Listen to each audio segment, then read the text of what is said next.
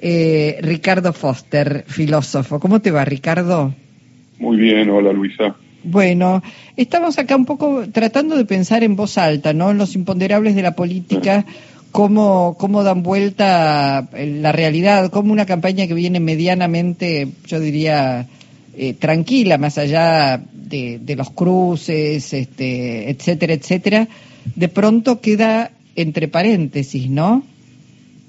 Sí, a ver, vivimos en una sociedad, no solamente en Argentina, sino en gran parte del planeta, atravesada por mil circunstancias duras, complejas, por imponderables, por violencia, por, qué por hechos que conmueven y que en general la caja de resonancia que hoy son los medios de comunicación, que son clave también para entender un poco algo de estas cosas, se convierte en casi en una letanía, ¿no? Todo el tiempo, a toda hora, en todo lugar, seguir sobre, sobre lo mismo, ¿no? Y en parte generar una, una mirada que incluye también, por supuesto, muchas veces el morbo, ¿no? Eh, es algo horrible, cualquiera con un mínimo grado de sensibilidad y de humanidad siente horror frente a una muerte de una chiquita de 11 años en condiciones imposibles de imaginar, pero que suceden, yendo hacia la escuela, todo es espantoso, pero después convertir eh, ese horror, esa muerte absurda, tremenda, en objeto de disputa o de riña política, eso ya es impudicia, hipocresía, cinismo, miserabilidad, ¿no? miserabilidad, miserabilidad. Y está a la orden del día, porque no podemos ser ingenuos, ¿no? Está a la orden del día. Eh, aprovechar cualquier circunstancia eh, para convertirla en una herramienta o en un arma y destrozar al adversario, es parte ya, creo, de los códigos oscuros de, las disputas y también, y esto hay que decirlo, eh, no suele ser un, papel mm, disuasivo el que suelen tener precisamente los que más deberían cuidar lo que se muestra, lo que se dice, que son en general los medios de comunicación, eso más allá de, la cosa partidaria, ¿no? la, estetización del dolor, del horror, el morbo que se convierte en mercancía, el rating para eh, mejorar las ganancias, saber que una noticia que tiene un impacto directo en lo emocional hay que aprovecharla hasta las últimas circunstancias. Todo eso también es parte de una industria que hace ya décadas que alimenta la vida cotidiana de los seres humanos, en la Argentina, en la China o en Estados Unidos. Mm. Ricardo, eh, a propósito de la campaña, una cosa que llama mucho la atención es que hoy hay como una pelea argumental entre las dos principales fuerzas políticas, las dos principales coaliciones, donde una promete que va a reducir una cantidad de derechos y de logros colectivos de los trabajadores, este, o sea, hace campaña, busca, por supuesto, votos, prometiendo desarmar todo un sistema de protección al trabajo contra la otra fuerza que está ampliando, está planteando la ampliación de derechos, iniciativas para, para aliviar este, la situación de los trabajadores y jubilados. Eh, eh, es curioso que el eje de campaña, la discusión, esté centrada para conseguir votos en, en unos que prometen desarmar lo que hace al bienestar de millones de trabajadores mientras que otros este, hablan de la defensa de esos derechos. Es raro, ¿no? No, es, yo te diría que es inédito en general. Ni siquiera fuerzas políticas claramente anotadas en la franja derecha a lo largo de la democracia argentina le dijeron a la sociedad lo que hoy le está diciendo la oposición política, ¿no? no le anunciaron obviamente en el 2015 todos recordamos la campaña Mauricio Macri y de Juntos por el Cambio, donde sobreactuaron que se iban a, sostener a aquellos logros del gobierno anterior, Tal cual. que no iba a haber ningún masazo, ni ningún ajuste dramático, ni devaluación espantosa, y sin embargo ocurrió todo lo contrario. Hay una diferencia notable, ¿no? en el 2015 ellos estaban convencidos que había que mentirle a la sociedad si es que querían ganar las elecciones. Y ahora se volvieron honestos, digamos.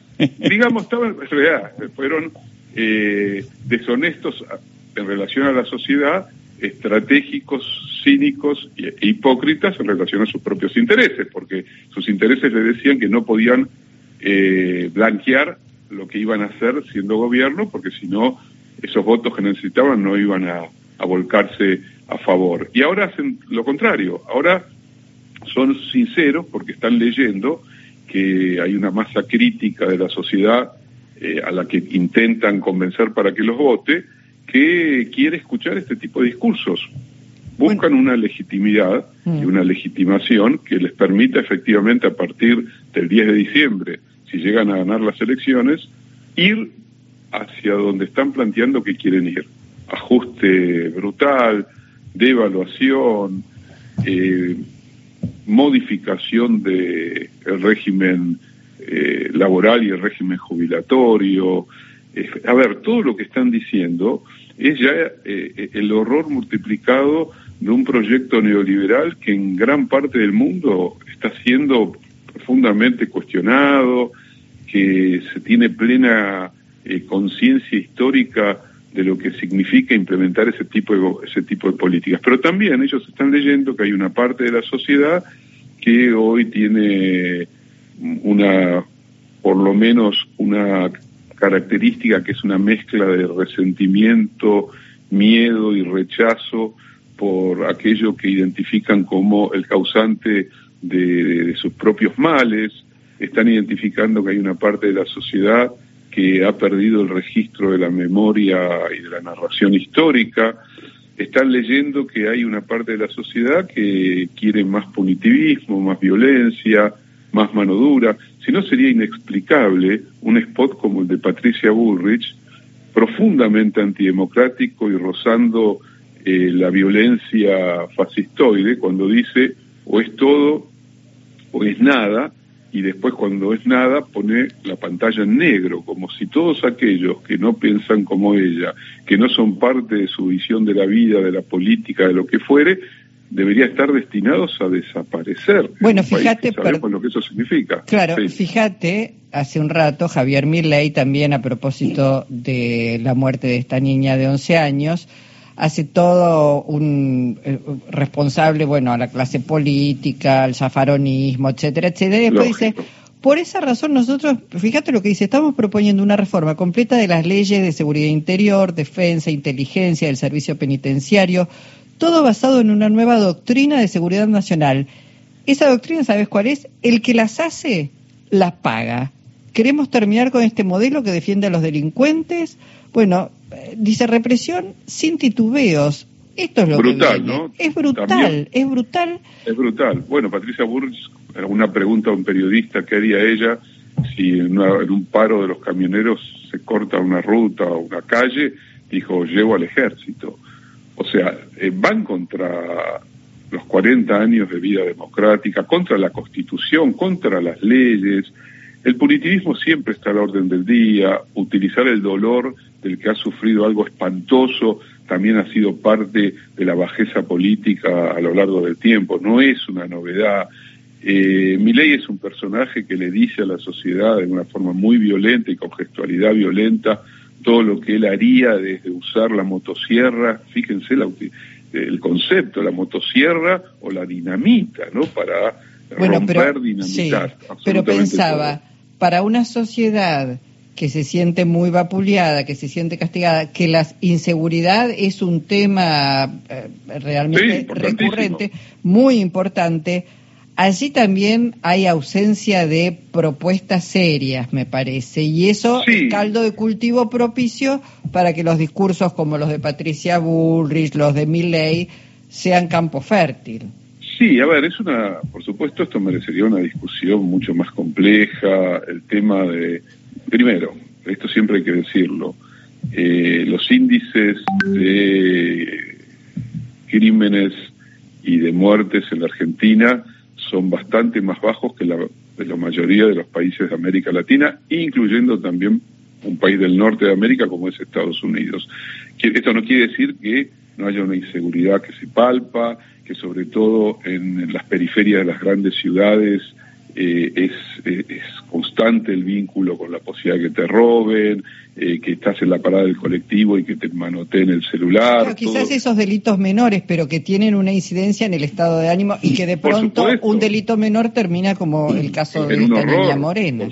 por supuesto, a ver, eso implica que somos una sociedad violenta, que el crimen está a, la orden del día, que uno, no puede salir de su casa porque al salir de su casa ya está amenazado de muerte. No, me parece que eso hay que ponerlo en su justa medida, que hay que, por supuesto, generar las condiciones para una política de seguridad que garanticen precisamente que los ciudadanos y ciudadanas del país puedan transitar con tranquilidad por las calles, sabiendo que vivimos en sociedades muy complejas, donde eh, fenómenos que en otras épocas no tenían el peso que hoy tienen, como por ejemplo eh, el, el narcomenudeo, el narcotráfico en el sentido más amplio, el consumo, generan también situaciones de vulnerabilidad social muy difíciles de controlar, de combatir, eh, sabemos también de los vínculos que existen entre estructuras delincuenciales, las policías, las policías de las provincias,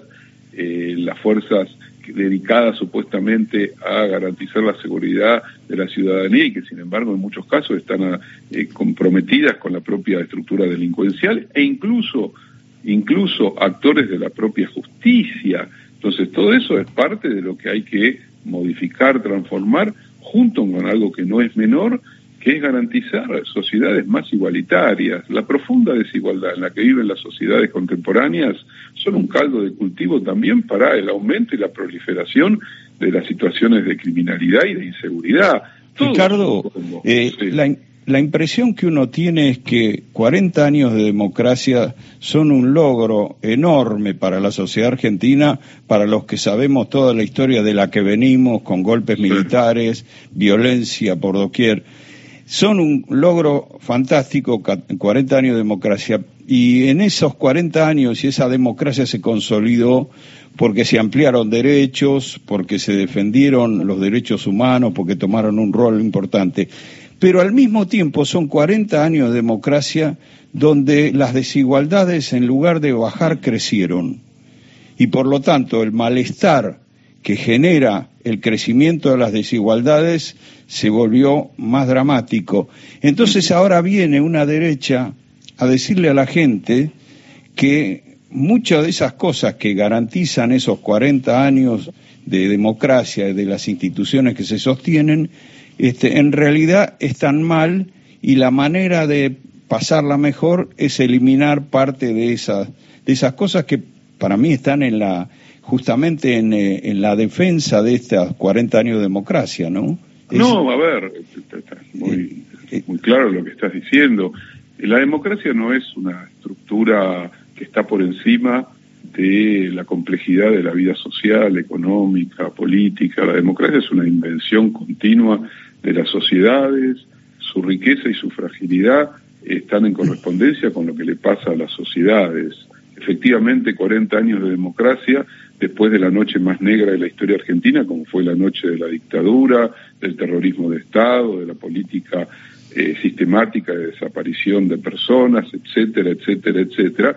Fueron 40 años eh, intensos, muchas veces contradictorios, porque hemos tenido momentos extraordinarios de logros increíbles, de ampliación de derechos, de libertades, como pocas veces en la historia argentina se logró vivir, pero también tuvimos momentos de daño económico social enormes, la década de los 90, con el proceso de desguace del Estado, de la privatización de las empresas públicas, eh, el estallido del 2001 que puso en evidencia una sociedad que se encontraba con índices de miseria y indigencia como nunca antes había tenido ni imaginaba tener. Todo eso nos desafía todos los días a reinventar, recrear y profundizar la vida democrática. Y lo que hacen las derechas que cada vez se endurecen más y que ahora ya sin eufemismos asumen tradiciones que remiten en muchos casos a una visión fascista de la vida, es precisamente debilitar sistemáticamente lo mejor de la democracia, que es la, diversidad, eh, la capacidad de procesar los conflictos sin violencia, la aceptación de que vivimos en sociedades que se mueven, que son complejas y que para que la democracia se pueda profundizar también es indispensable lograr niveles de equidad social que van directamente en contra de los mecanismos a través de los cuales el sistema económico de dominación lo que ha generado es mayor concentración de la riqueza y mayor desigualdad. Entonces son elementos que se corresponden, que se vinculan. La democracia necesita de sociedades mejores, más virtuosas, con más derechos. te doy un ejemplo, lo que está pasando con los alquileres en las principales ciudades de la Argentina es terrible, es terrible. Eh, exige de la democracia, de las leyes, del Congreso de la Nación, de la capacidad legislativa de la democracia, exige que se tomen medidas urgentes, porque efectivamente, eh, si alguien no tiene acceso a una vivienda digna, su percepción de la vida democrática empieza a dañarse. si el Poder Judicial es un poder que cada vez más defiende intereses corporativos, la vida democrática se daña. Si los medios de comunicación se concentran y en muchos casos se vuelven monopólicos, la vida democrática se daña. Si candidatos que usan los medios de comunicación para insultar, para descalificar, para generar una, un lenguaje del odio, son sistemáticamente invitados a los programas de la televisión y, de los canales de cable, eso también daña la democracia. Entonces, es un debate profundo, 40 años de recuperación de la democracia, qué es efectivamente la democracia y cómo se la protege, cómo, cómo podemos defenderla de ataques sistemáticos, sistemáticos. Bueno, queríamos reflexionar un poco porque pensábamos, bueno, en esas cosas imponderables y cómo afectan después a una elección. Pensaba en Costequi Santillán, que obligó mm. a Dualde a llamar, a convocar elecciones anticipadamente de, de lo que él en realidad pensaba pensaba en un imponderable como la muerte de Néstor Kirchner y tantas otras cosas que, bueno, que hacen que la sociedad se conmueva, este, reflexione y, bueno, cerca de una elección no sabemos nunca qué es lo que puede pasar, cómo puede impactar eso. Por eso queríamos, bueno, un poco reflexionar, escucharte, reflexionar en realidad a vos, Ricardo, y como siempre agradecerte la, la buena predisposición. No, por favor, un abrazo grande. Gracias. Ricardo Foster.